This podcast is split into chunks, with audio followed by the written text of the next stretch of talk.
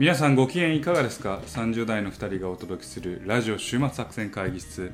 お相手は私佐藤と。馬場でございます。よろしくお願いします。えーこの番組はですね、映画や漫画などの娯楽からスポーツやさまざまなイベントまでこんなんやってみたけどどうですか？というのを提案する番組でございます。はいありがとうございます。はい。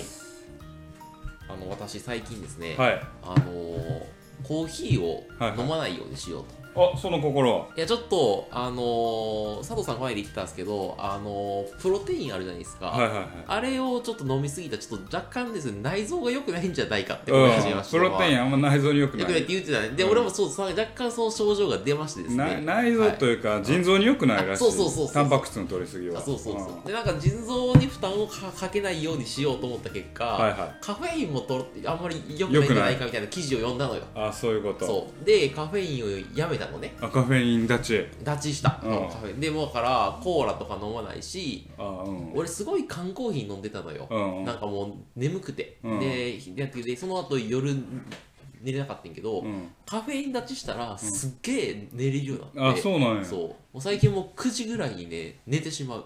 あそう。うん。なんかデカフェしてる人結構多いじゃないですか。あそう。うん。デカフェってあのコーヒーでもデカフェって言ってカフェインレスあはいはいのやつをうん頼むまあスタバとか行ってもさ頼む人多いから。やっぱ効くんですかね。いやうんびっくりした。なんかもう腎臓のためにやってたんやけど、もうくす俺ちょっと不眠症気味やってんけどあそうなんや。めっちゃ寝れるようになってうん。あちょっとなのでぜひちょっとあのリスナーさんもですね不眠症やという方はただ単にこうカフェインを。そうカフェインさえ抜かせば寝れる可能性があるという。まあ確かに世の中最近飲み物はそのカフェイン型になってるかもしれないよね。なんかこうコーヒーもそうやしエナジードリンク系？そうそうそうあのなんだっけ？えっとレッドブルとかモンスターエナジーとか。あのいわゆるエナジードリンクは結構カフェインで一時的な覚醒作用があるからまあそれがね脳とかに影響を与えてしまっていて眠れないっていうケースは確かにあるかもしれでなんか俺それを寝る前に飲んだらあかんと思ってんけど、ん。普通に日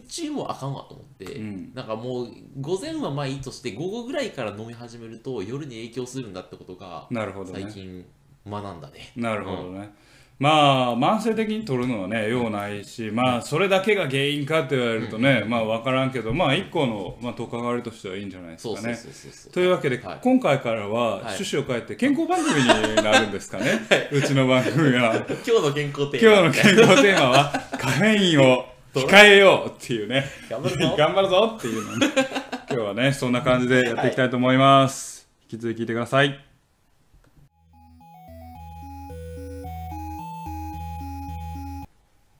さあというわけでね今回も会議を始めていきたいなと思いますね、はい。97回。今週のテーマなんでしょうか？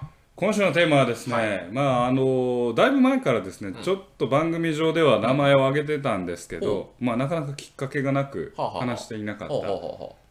波を聞いてくれ。あ来ましたね。の漫画の話をしたいなと思ってます。まあこのタイミングでするのはですね、あのアニメ化が決まりましえて、そうなの？はい。おう。2020年4月から。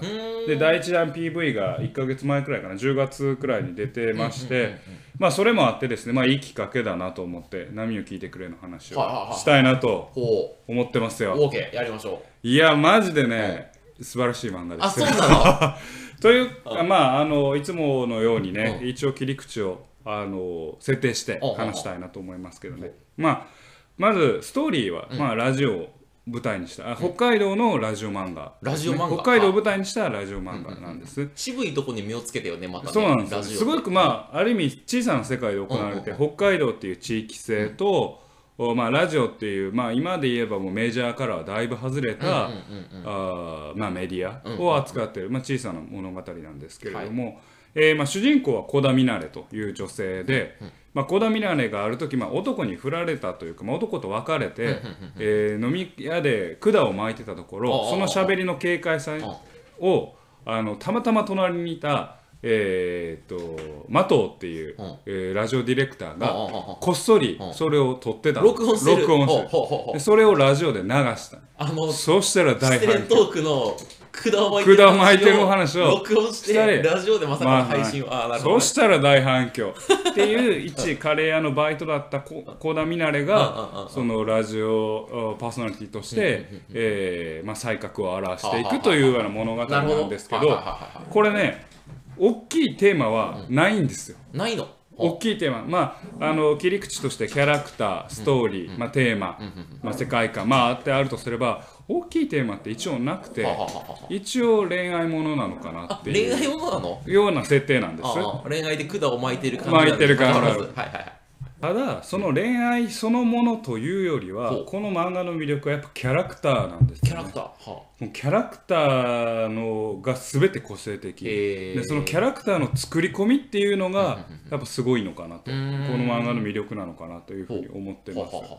であのーまあやっぱキャラクター作る時にアニメとか漫画とか、まあ、小説でもそうだけど、履歴書を作る人がいるんで作家さんとか小説家キャラクターの履歴書。はあの要は設定書みたいなやつね。設定書みたいな。でそのキャラクターが漫画上あるいは小説アニメ上で描かれるのってほんの一部やけど、その今までの過程でどういうことがあって、どうどこにいただからここに至っているんだっていうキャラクター。だからちょっとしたセリフでも言い回しが、まあ、過去の何かを反映してこうなってるっていうのが作り込める。えそそこまで作り込んでるってこと？でそう。あ。っていうのがあんねんけど、そこまでやってんちゃうかなっていうぐらいそれぞれのキャラクターが個性的なんですよね。えー。まあ、主人公の小田ミラネは、まあ、あの典型的なあの女、ま、女性が主人公漫画のキャラクターというか、う男運なし、うん。お金もない、あ食不安定、えー破天荒お気楽、割と器用で常識っ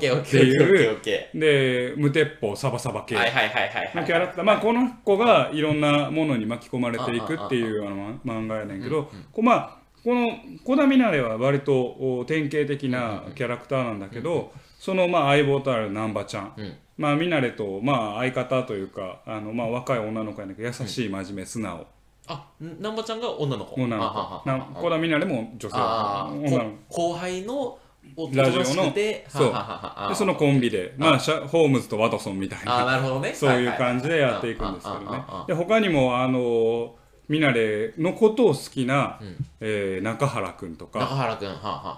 まああのまあいろいろなキャラクターがそれぞれこうあこいつってきっとこういう人生歩んでんじゃないかなって匂い立つうまさがあって、えー。そこがキャラクターが魅力的なんじゃないかなこの漫画は。と思いますね。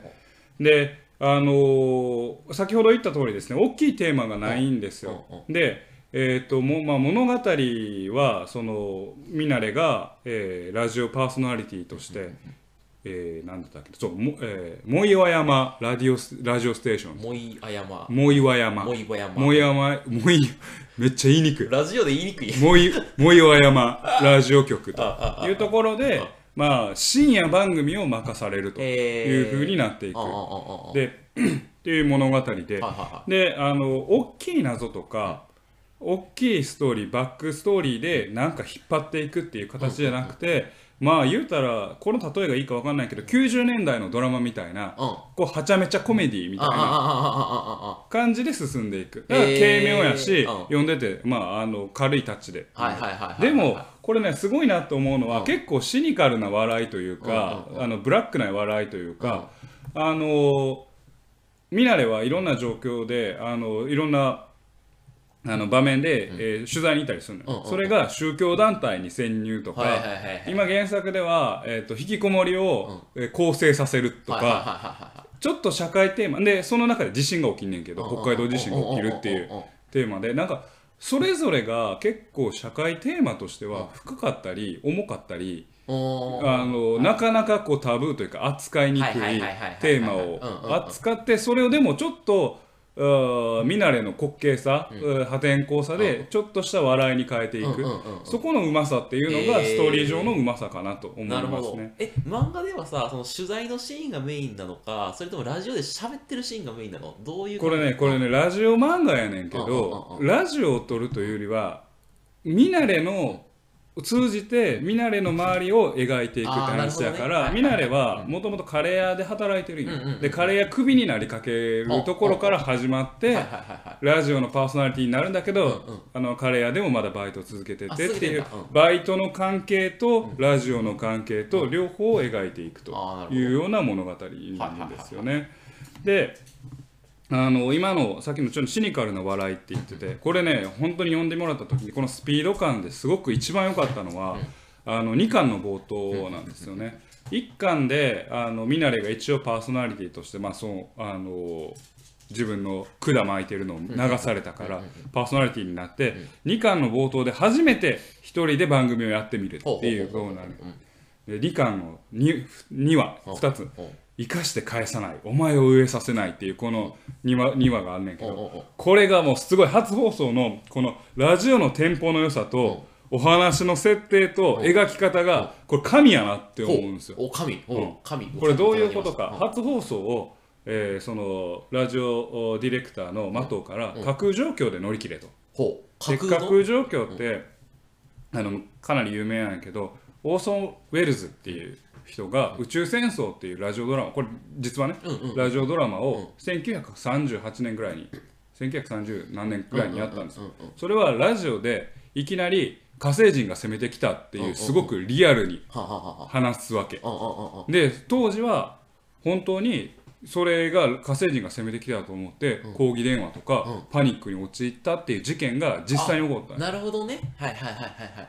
でそれを踏まえて的は1回目は架空状況でやってみろと。でみな難易度が高い。みなれの演技力やったらいけるって言ってで設定があの自分を裏切って逃げた男を今殺してきた女っていう 設定で喋れっていう。ハードルが高すぎる。でそれはもちろんそのミナレは最初に三つ男って男に振られて管を巻いてたで第1話の最初も「三つを殺す」って言って終わるところからのその2巻の最初の話でなるほどねでこれはまあみある意味三つ男に向けたメッセージ。でここのここからのこのラジオの生っぽさがすごくかっこよくてこう「えー行くぞ」って「まあ、取るぞ」って言って「3219」ってなって喋り始めたらいきなりあの場面が変わるんですよ。ガラッと。で何に変わるかっていうとある男が女に馬のあだ女が男に馬乗りになってまさに殺そうとしてる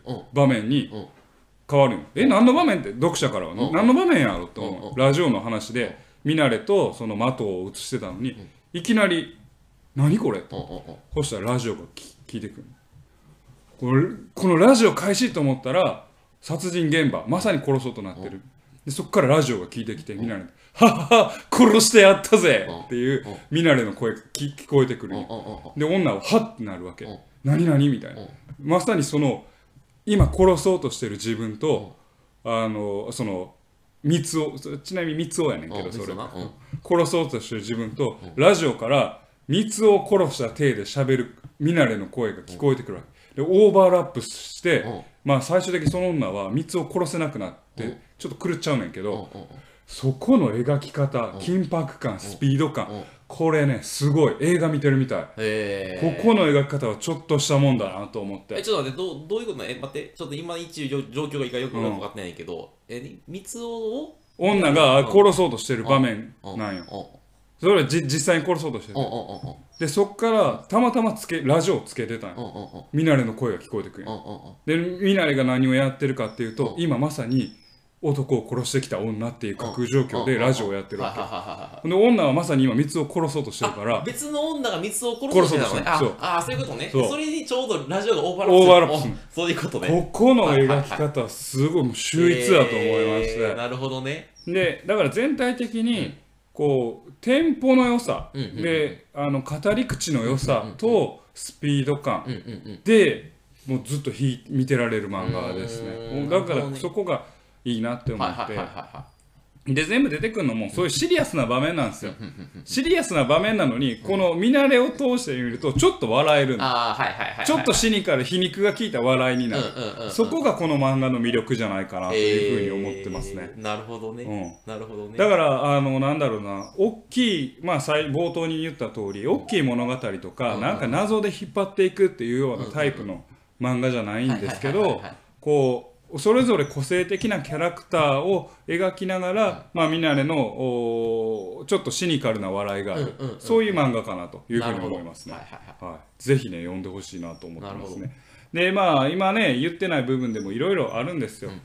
あの千代まどかと難波ちゃんの争いクレコをめぐる争いとか。獅子王窓か？まどか、あ千代まどかっていうそのラジオ局の看板アナウンサーがいるんです。もうクールビューティー。もう冷徹皮肉屋という。ええやんけうん。も好きやで俺そういうやつ。もうまあまあ見慣れの対比じゃないですか。ああそうね。確かにね。クねールビューティーと熱血熱血あの無鉄砲と。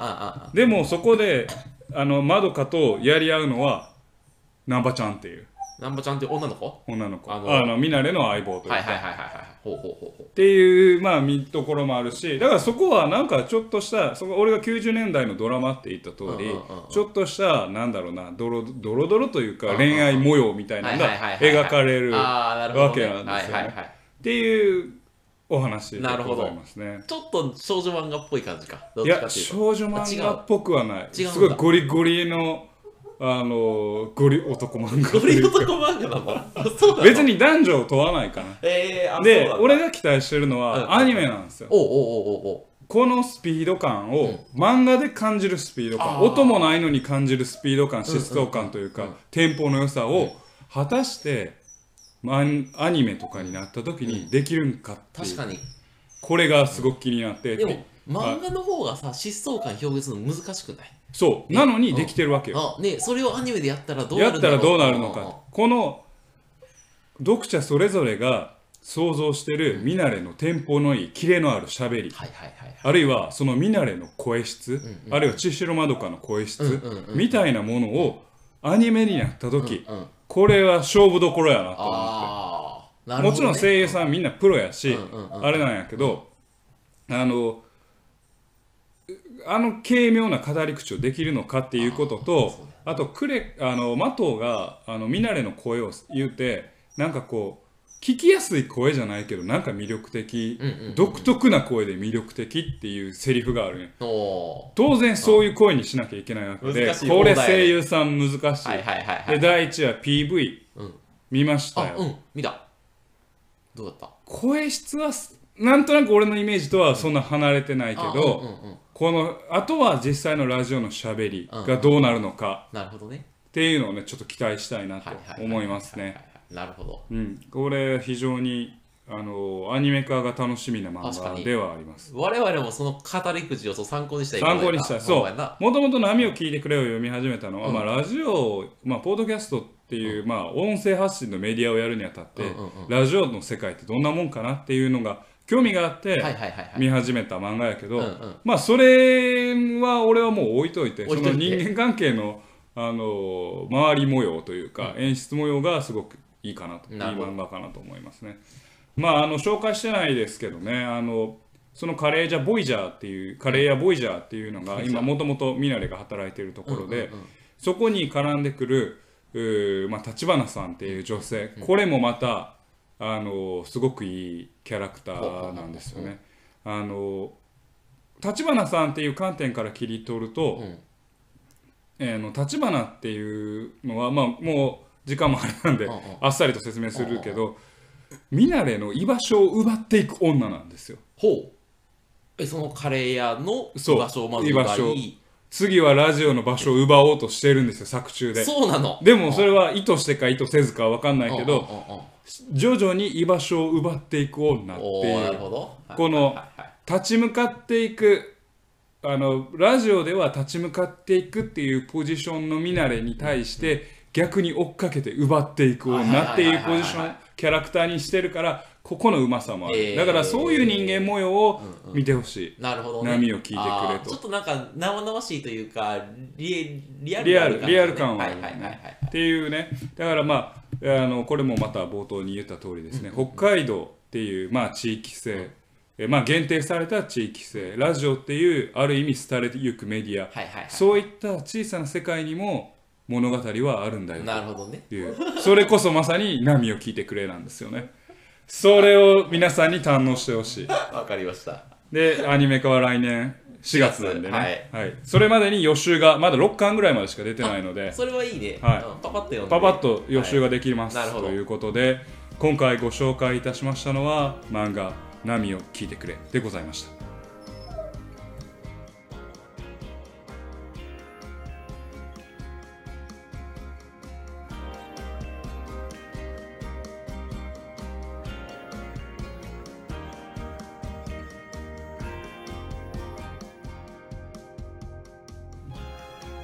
週末作戦会議室へお便りをお待ちしております。お便りはポッドキャストのメモ欄に記載されたリンクよりアクセスいただき、週末作戦会議室ホームページ、メールフォームよりお願いします。またツイッターもやっています。週末作戦会議室へぜひ検索ください。お便りはツイッターでいただいても結構でございます。はいありがとうございます、はい。というわけでね、えー今回が97回目の配信ということですが、まだ100回記念に、えーこんなんやったらどうですか？といはいうご提案のね、お便りをいただいてますんで、はいちょっと読ませていただきたいおなと思いますありがたい。ありがたいですね。はい。えっ、とみーさん女性の方からいただいておりますいつも通勤中にお二人の会話を楽しんでいますありがとうございます。ありがとうございまありすがとうございます。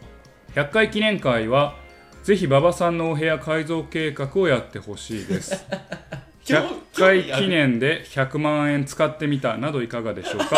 笑いと。これからも配信楽しみにしておりますいや、と本当にありがとうございます。ありがとうございます。いや、俺の部屋の改造計画、興味あります？いやこれねあのー 必要ですよこれね。そうっすか、というかね、あのこれまさに私が言って言いたかったことの一つを、ミンさん言っていただいて、はいはいはいはい。あのババア改造計画、お部屋改造計画っうて、ん。第何回かな、あのガッキーが来た回ですよ。昔のな、うん。だからだいぶむ昔の回を聞いて聞いていただいているあありがとうガッキーが来た回はい。で、初めてババの部屋で収録して、このお部屋は何やと、何の部屋やというのがありましうんてじゃあ改造計画お便り来たらやりましょうって言って実際お便り来ました。来ましたね改造計画しましたか？としたよ。してないでしょ。したよ。俺ルンバ買うたしうん。今あの部屋にパソコンあるし、うん。あのデスクトップのパソコンあるし、モニターも2個あるよ、うんそのものが増えただけやないか。いやいやもうそれルンバじゃあそれをツイッターで上げて。なんで俺自分の部屋でしかもそれな何何万使ったん？せいぜい10万ぐらいやろ。いやいやののパソコンは15万ぐらいしたからね。じゃああと85万や ルンバとかも買うてるから。じゃあ25万ぐらいやせいぜなんでなんでも100万使うぜいいやいやだってミーさんが使ってくれ言うから。いやお前75万。や出してくれんのか？いやいやいやいやいやババが出せ なんでこう、そうか言えないよ、ババのこと。100万だったらどうですか？いや。あのこのねあの提案は非常にねあのいいなとお前にとって都合がええやつや。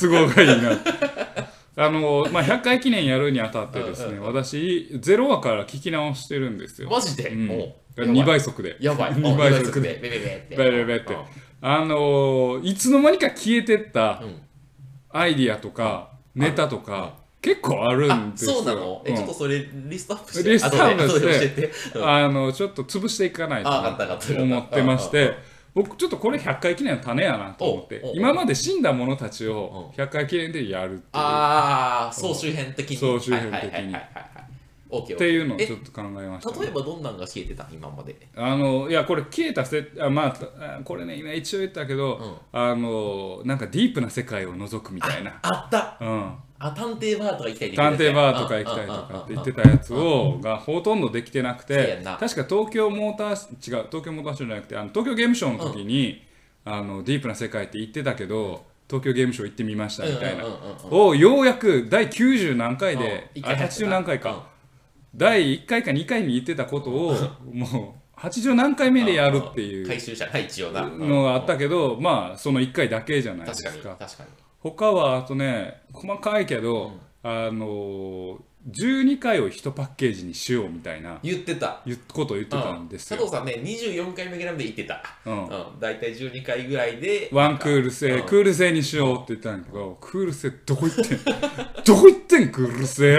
って思ってますと、そうやな。うん。うん、などなど、あオッケーオッケーオッケーオッケー。まあその一つとして部屋改造計画ですよ。はいはいはい。いいっすよ。あの僕部屋だいぶ改造して今すごい綺麗になったんでうん。言うて。知ってるでしょ？前来たもんね部屋。まあね、うん。まあまあ綺麗になったでしまあ、ょきれにはなってたそうやろ？ねよしよしよしよしよしよしせやて言うてますよでもあと75万余ってますからそれを使わないといけないっていうのはありますよね。というわけでね、かはい、まあまあ、あのーご提案ありがとうございます。い残りまあ3回ということでね、はい。えー、と我々ももうもうだいぶこれやろうかっていうのは固まってきましたんで。固まってきたことにしよう。あのぜひね、うあのまああんま大したことはやらないんで 期待せずに。いや俺言うたよ一応。あなんか一回ツイッターとかでえっとなんかツイキャスみたいな感じでライブ配信紹介みたいなアイデアは出してはいるいるのよ。でもね、LINE の返信が返ってこ 返ってこないの。まあねいろいろなもうネタだいぶ固まってきましたのでね、はい。やりたいなと思いますね、はい。で100回まで聞いてください、はい。よろしくお願いします。というわけでね、はい。えー、何でしたっけ？ん？本日の配信はこれにてお開き、はい。お相手は私佐藤と。馬場でございました。また聞いてください。さようなら。ら